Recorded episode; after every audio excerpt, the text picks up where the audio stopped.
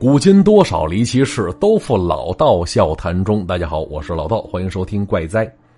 那节目刚开始啊，先跟大家道声歉，因为很多朋友加了我的微信，发信息给我，却等了半天都没等到回复，要么呢就是隔了好久才回复啊。抱歉啊，各位，这人有点多，有点回不过来，但是我尽量做到人人都回。当然，每天看着天南海北这老些朋友跟我讲讲自己的近况啊，遇到的事儿啊，哎，还是特别有意思的。啊，开心的事儿一起跟你乐呵乐呵，闹心的事儿呢帮你发泄发泄，伤心的事儿劝劝你，帮你分担分担，挺好的。哎，比方说啊，就前几天，一个微信里听友跟我抱怨说，说那天他早上正常上班，一整天下来没别的事儿，只是心里有点空落落的，哎，好像哪儿不对劲儿似的。一时间又说不出来是怎么回事结果回到家刚进门就去洗了个澡，却突然发现，哎，自己那块玉坠子怎么不见了呢？这把他心疼的呀。话说那枚玉坠啊，是家里长辈人给他的，让他一直带在身上别离身而这东西到底值多少钱，他也不清楚，只记得当初他爹看了看坠子，跟他是千叮咛万嘱咐，说他别毛毛躁躁的啊，小心着点别把坠子碰坏了。话说当天他除了公司跟家之外就没去过别的地儿，所以呢，见此情形，赶紧沿着回来的路又找了好几遍。可是你连在哪儿丢的都不知道，上哪儿找去？这无异于大海捞针呢。而当时这朋友跟我抱怨说这事儿啊有点蹊跷，怎么了呢？发现坠子丢的时候那根挂绳还在脖子上拴着呢，因为一直贴身带着，直到洗澡脱了衣服之后他才发现。而坠子没了，挂绳却完好无损，因为这东西自己戴了好些年了，平时都感觉不到它的存在，而这会儿丢了，心疼的都快滴出血了。那自己也不知道该怎么跟他爸交代，毕竟送他坠子的奶奶早就过世了。没办法啊，听到这消息，我也只能隔靴搔痒般的劝他了。算了，事已至此，又能怎么办呢？可是你有没有想过，这块玉坠？可能是帮你挡了灾了呀，有可能是你奶奶在天有灵保佑你也说不定啊。那听完我说完这些话，他心里好过多了。他也确实听说过这种说法，什么玉能挡灾。当然，这说法不是我胡诌的啊。我就记得前几年我爸妈还没搬家的时候，我家邻居有一位老奶奶，当时七十多岁，年纪大了。这身体状况不抵当年，大不如前，像什么骨质疏松啊、钙质流失啊，就那些老年人的毛病可想而知。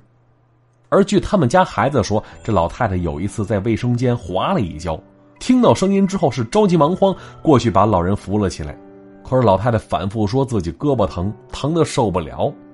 这孩子担心老太太呀，赶紧上医院检查去了，结果发现右胳膊骨折了，没办法，只能养着。可是啊。这老太太平时闲不住，总爱出去遛弯去。就这几天家里人看得紧，不让她出门，老太太待在家里真是难受啊。而有这么一天，趁孩子出门办事的空当，这老太太呀，竟然自己偷偷摸摸一个人出去了，结果就出事了。要说当时啊，我们那片小区都是老住宅，没有电梯，老太太家住二楼，要说这楼层也不高。可是，在下楼梯的时候，一不留神踩到了一个东西，脚下一出溜，直接从楼梯上摔了下来了。那多亏他已经下了一半了，否则这后果不堪设想。而楼外边有几位在那打麻将的，听到声音之后，赶紧过来看怎么回事发现是这老太太摔了，都吓得够呛了。可是这老太太可倒好，被人扶起来之后，拍拍屁股说了一句：“哎，我那镯子呢？”大家伙被他问一愣。有眼睛尖的啊，就指着地上说了一句：“大娘，那是不是你镯子呀？”老太太回身一看，直拍大腿：“哎呦，这寸劲儿啊，把这东西给摔碎了呢！”那其他人还劝呢：“可别操心那镯子了，您没事吧？”这老太太回了一句：“没事儿。”这时呢，他家人正好回来询问情况，老太太说了：“这楼梯下到一半没留神，踩到个物件，咕噜下来了。”他是三言两语说的云淡风轻的，但家人已经被吓得一身冷汗了。看看周围，发现地上躺着一些电池，估计啊是踩到电池上摔下来的。而他家里人张罗着要上医院去检查去，这老太太脾气特别倔，不去，还在那心疼他那镯子呢。那旁边人看了也都纳闷说这镯子呀，摔在地上怎么摔这么碎呢？要说这镯子呀，摔成两半还能找会这门手艺的用金皮给箍回去，美其名曰金镶玉。可再看这 枚镯子呢，摔的少说得有八九段，眼看是不能要了。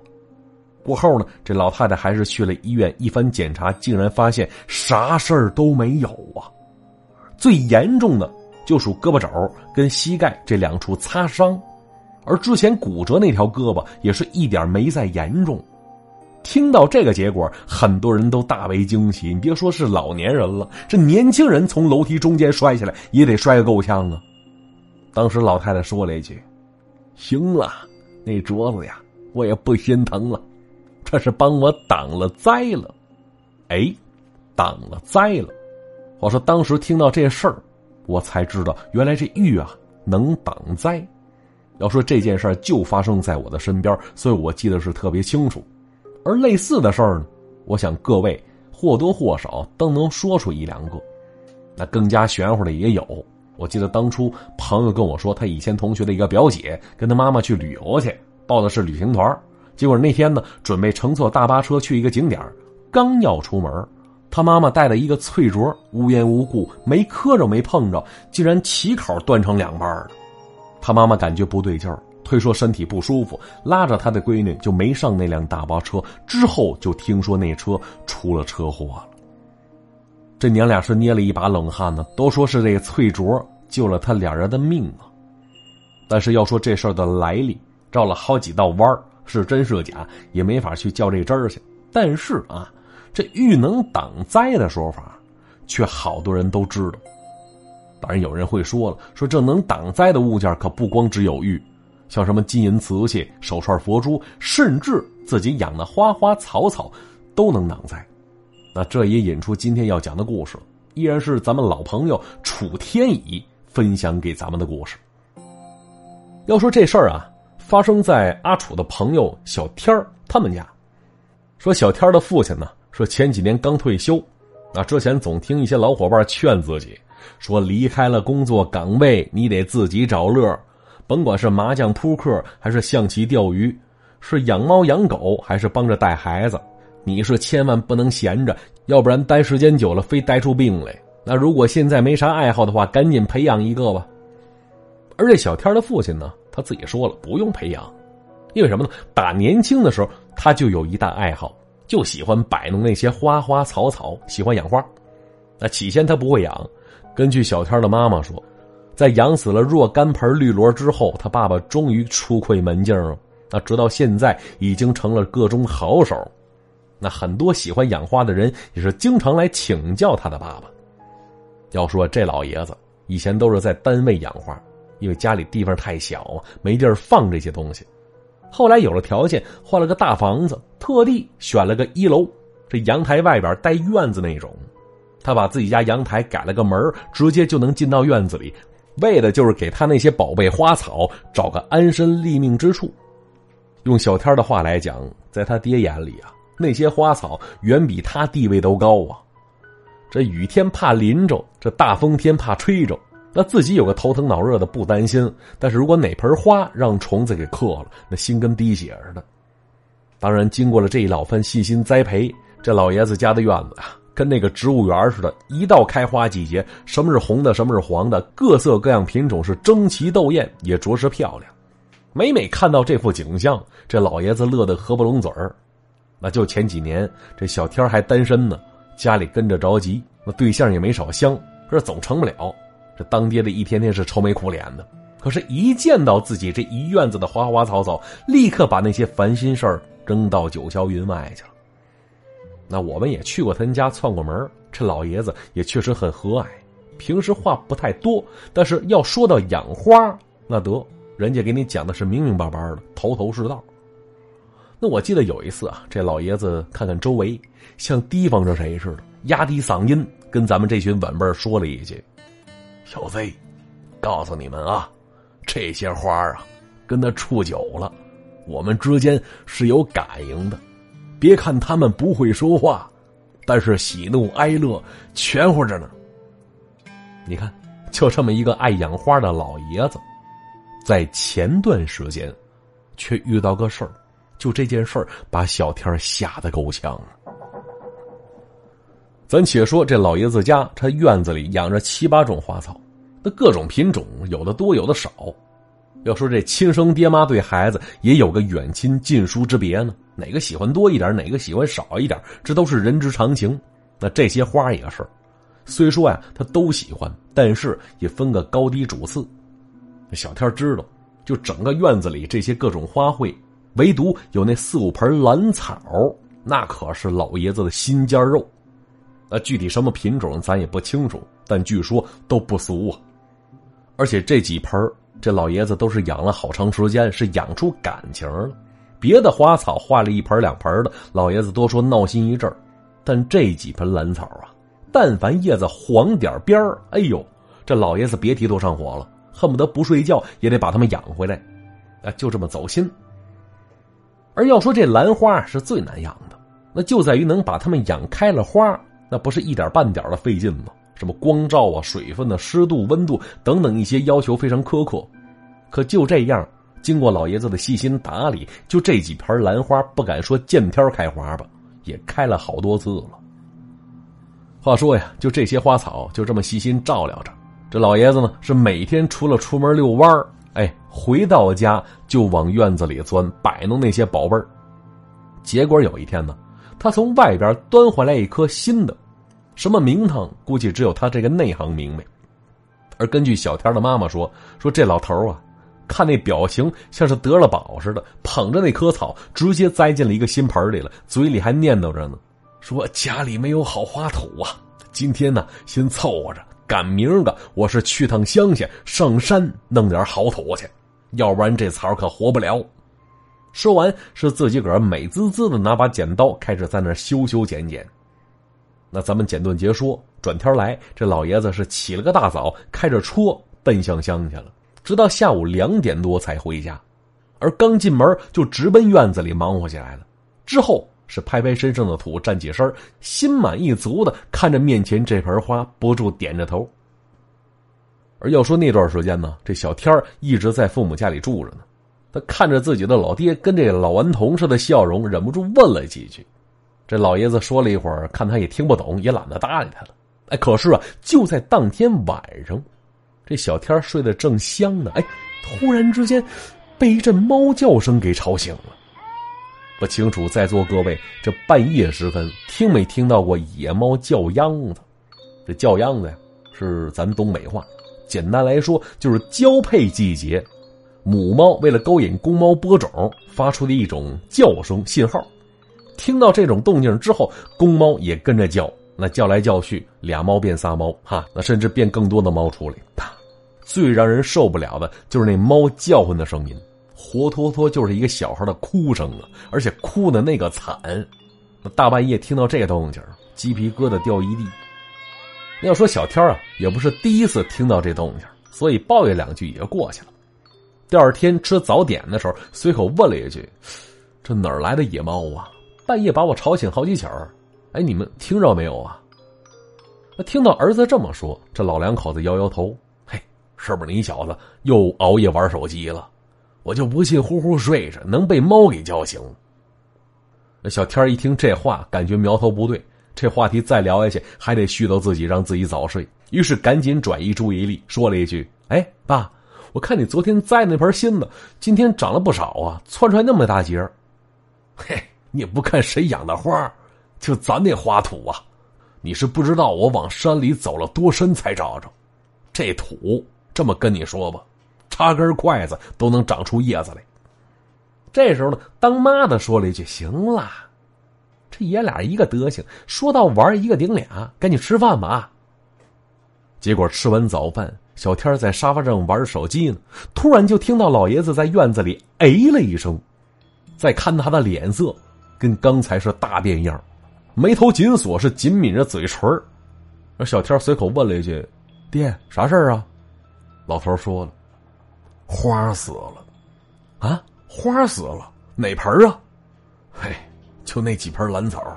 一听这话，这小天也吓一跳，平时这当爹的最喜欢的就是这几盆兰花了，于是问了一句：“啊，死了？都死了？放屁！就死一盆还不够我上火的呀？”这小天听他爹说着，走过去一看，果然，昨天还看得好好的一株花，今天是整朵耷拉下来了，这叶子枯黄枯黄的，看样是救不活了。这小天问了一句：“爹，这怎么回事啊？怎么说死就死了呢？”当时他爹气不打一处来：“废话，我哪知道啊？”要说那一整天，这老爷子没说几句话，看来一直在气头上呢。而老伴儿也劝他，但是没起多大作用。而到了晚上，这小天儿睡着呢，又被一阵猫叫声给吵醒了。他索性起身上趟厕所，可是刚走出房门，他就感觉那猫叫声是从自己家客厅里传出来的。他就担心呢，是不是阳台的门忘关了，跑进来猫了？于是三两步走到客厅一看，不对呀。这门关的严严实实的，甭管是屋里还是屋外，啥都没有啊。而这时呢，那猫叫声已然消失了。这小天心里想着，可能是自己睡得迷迷糊糊幻听了吧，于是转身往回走，准备回房继续睡去。可就在这时，突然响起一阵敲窗户的声音。就这声音把小天吓了一跳，本能的回头一看，哎，外边没人呢。可是刚才那动静听得非常清楚，就是从自己身后落地窗上传过来的，听起来就是有个人在外边敲窗户呢。咱要说那天夜里月亮很大，外边不是很黑，还能看清楚院子里的事物。可是越看得清楚，小天心里越害怕呀，因为啊，就刚才那个动静，绝对不像是小猫小狗在挠门，分明就是有人在那敲的。可是眼前的一切却告诉自己，这根本不可能发生啊！因为别说是人了，外边连个能跑能跳的动物都没有啊。那想到这儿，这小天赶紧把客厅还有院子里的灯都打开了，一时间房子里房子外是灯火通明。他仔细看了好几遍，而这时呢，他妈妈从屋里出来了，说了一声：“儿子，这作什么妖呢？大半夜不睡觉，还以为家里遭贼了呢。”当时小天怕吓着妈妈，没敢把刚才的事说出来，随便扯了个借口，就赶紧回房睡觉去了。而直到第二天一早上，他被外边一阵说话声给吵醒了，睡眼惺忪的走出去，看见爸妈在院子里面色凝重的说着话呢。走近一看，才知道，这老爸养的那几盆兰花又死了两盆哎，跟前一天一模一样，叶子枯黄发黑，软塌塌耷拉下来，救不活了。要说那天是周一，小天还得去上班去呢。直到下班回到家，还看着家里老爷子蔫头耷脑的抽着烟，满脸的愁容啊。他上前劝了一会儿，也没啥用。吃晚饭的时候，这老爷子那碗饭都没吃几口，就回屋歇着去了。而那天晚上，这小天是一觉睡到了天亮，中途没起来。起床之后，这脑袋也是昏昏胀胀的，像是干熬了一宿没睡觉似的。按他话来讲，说这宿觉啊，他睡得可不踏实，不光总能听到猫叫，还能听到阵阵的脚步声在耳边是跑来跑去。他也不清楚自己那是做梦还是真有那动静。而这时，当妈的走了进来，小声的跟小天说了一句：“儿子，你爸还没睡醒呢。”但是刚才我去院子里看见了，他那几盆兰花，就剩下的那两盆，今天早上也死了。啊，这什么情况啊，妈？我怎么感觉这事儿有点邪乎呢？嗨，什么邪乎不邪乎的？我是合计你爸还没起来呢，一会儿起来之后肯定得去院子里看去。他要是发现这事儿，我就怕他一股急火，他心脏受不了啊。结果这话刚说到这儿，这外边传来一阵声音，看样子老爷子可起来了。可还没等这娘俩拦着呢，站在客厅里的老爷子看着屋外的院子，喊了一声：“这他妈是怎么回事啊？”很明显呢，他已经看到了这院子里仅剩的两盆枯死的兰花了。你说，三天功夫，这几盆宝贝竟然都死了。就这时，这老爷子心口一阵剧痛。立刻坐倒在沙发上了。老伴吓坏了，赶紧拿来几粒药给他吃下去。之后，小天请了假，开着车把老爷子送到医院去了。医生说服药服的及时，没有大碍，但是需要住院观察两天。而这娘俩也是长舒一口气呀，啊，心说这养花养草本是修身养性，这会儿怎么弄成这样了呢？我话说，当天这小天跟他妈妈在医院里陪了一天一宿。等第二天天刚亮的时候，小天打算回趟家收拾收拾再去上班去。可是进了屋，走到客厅的时候，他猛然间发现啊，这客厅里放着一盆花呢。他记得这盆花啊，就是老爷子前几天新搬来的那盆而这会儿他看见了，这花照比前几天可长大了不老少啊。要不是他还记得那花盆他差点认不出来了。小天愣了半天，努力回忆着：“你说昨天从家出去的时候，这盆花可没放在这儿，因为这些花草总爱招虫子，所以老妈从来不允许老爸把这些花草往屋里搬。可是眼巴前这盆花，它的的确确就摆在客厅里呢。有人说着家里遭贼了，不可能。一来这是封闭小区，安保做的很到位；二来呢，家里没有被翻动过的迹象。”门窗也锁得严严实实的，可是，要说小天跟单位又请了一天假，之后将这事儿还有这几天晚上奇怪的经历跟爸妈商量了一下，当即决定这盆花可不能要了，于是找了个地方一把火就给烧了。之后啊，这老爷子休养了一阵，调整了心情，后来一直健健康康的，而家里也再没出现过类似奇怪的事儿。据说啊。这小天儿还专门请过一些会看事儿的人，人家说了，说这蹊跷事儿啊，就出在那盆花的花土里了。要说当时这老爷子进山挖的花土，估计是没仔细观察周围，那土啊，极有可能下面埋着东西呢。换句话说，那不是一般的土，那是坟土啊。而那几盆兰花，估计是为老爷子挡了灾了，所以才会凋谢的那么快。不然的话，这结果还真不好说。那故事讲到这儿啊，也就结束了。当然，关于挡灾之说，咱们无法证实，也没办法证伪。但是啊，甭管真与假，也甭管是玉器或者其他物件弄一个长伴身侧，是多多少少也会让咱们心里踏实一些呀。当然了，在这里我还有一句题外话要说：说这上了岁数的人。养个小宠物常伴左右，排遣寂寞，这无可厚非。但是咱们得考虑周全呢。无论是什么，这久处之下必生感情，一旦日后失了陪伴，这心里就别提多难受了。所以养之前还望三思，之后再做决定啊。好，今天的故事啊就讲到这儿。那接下来看看往期留言板都有谁上了墙了。说上期沙发，嘿，我翻了半天也没找着，估计啊是被听友本人给删了。所以呢，既然人家让出来了，那么上期节目在座各位啊都是沙发啊。好，继续来看其他朋友的留言。如我所愿，说了，道哥哥，我什么都不说，就看咱们有没有缘分，让你翻到我的牌子。翻到了，哀家就在儒家宫等君来。哎呦，大家别误会啊。这条留言之所以上墙，不是因为什么儒家呀、汉庭七天那些乱七八糟，我从来都没去过的旅店的影响啊。但是啊，妹子，听哥一句劝，儒家不如回家。说吧，是回你家还是回我家呀？其实还是你回你家，我回我家，我心里踏实一点啊。毕竟我媳妇儿特别讨厌抹茶。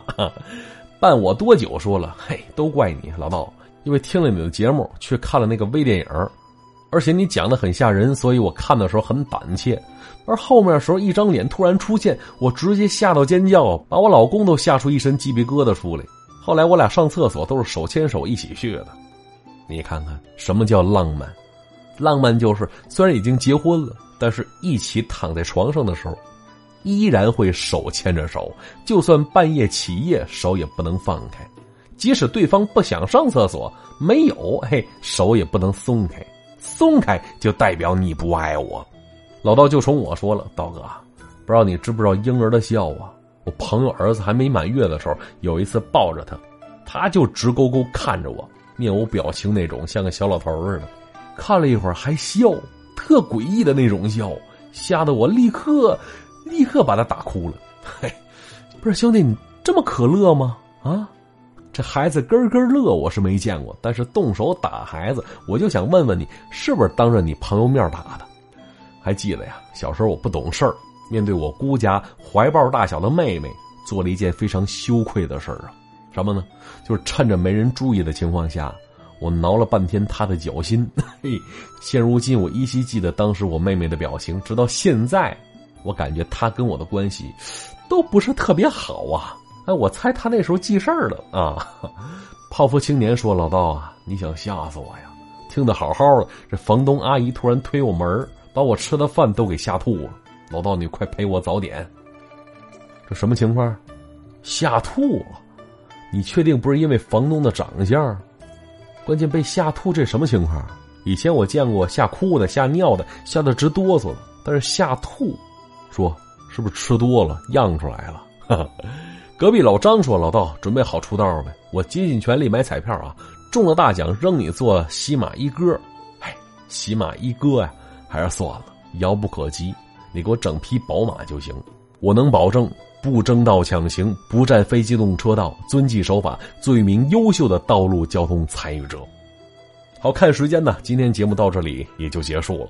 如果各位有好的故事或者经历想分享给我，记住微信搜索“主播老道”四个字的全拼，再加上五二零，可以加我为好友，我在那儿等你呢。